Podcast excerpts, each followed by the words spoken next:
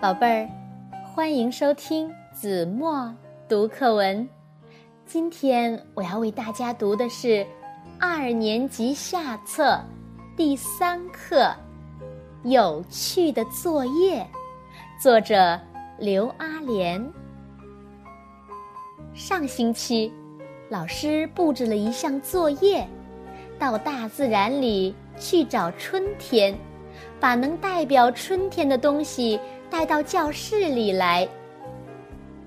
展示作业的时间到了，呵，同学们的课桌上可热闹了。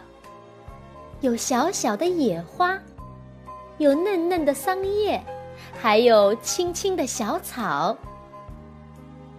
小丽，你的作业呢？老师问。小丽指了指桌子上的一幅画。这就是，同学们都奇怪的想：画能代表春天吗？小丽解释说：“昨天我看到玉兰花开了，本来想摘一朵，可是想到应该爱护花草，就把玉兰花画下来了。”说着，他举起画给大家看。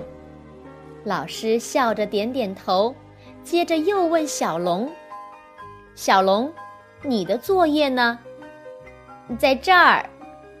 小龙拿出一个盒子，盒盖是一层玻璃纸，玻璃纸下一只胖乎乎的小蜜蜂在轻轻地扇动着翅膀，真有趣。我是用网罩罩的。等检查完作业，我就把它放了，让它再去采花酿蜜。你们的作业都完成的很好，大家都找到了春天。